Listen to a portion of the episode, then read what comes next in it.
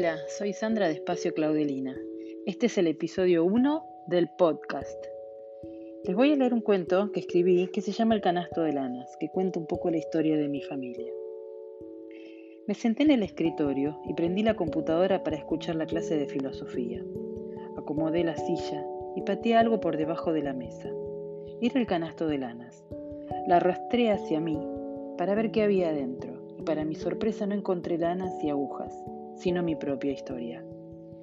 Mi abuela se llamaba Claudelina, tejía todo tipo de elementos, bolsos gigantes para ir a trabajar y llevar todo adentro, carteras mínimas con hilos de brillos para llevar a las fiestas, cartucheras para lápices de colores.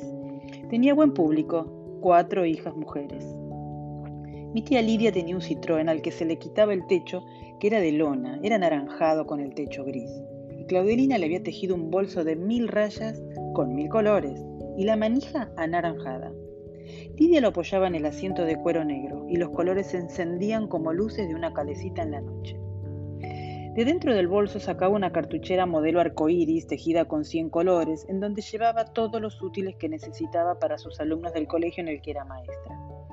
Alumnos adolescentes que habían estado presos o detenidos en instituciones y que con suerte y mucha garra se reinsertaban en la escolaridad. Lidia llevaba lápices de colores, marcadores, crayones, piromes, gomas de borrar y sacapuntas para ellos. La cartuchera arcoíris era el contenedor de afecto de una maestra que pisaba el barro para ir a enseñar a quienes vivían en el barro. A mi tía Mari, Claudelina le tejía ropa, bikinis hechas a crochet, tapaditos ultracalados haciendo juego, pulóveres, vestidos y camperas, todo preciosamente confeccionado con agujas de número mínimo con hilos tan delgados como un cabello, que le llevaba meses hacer.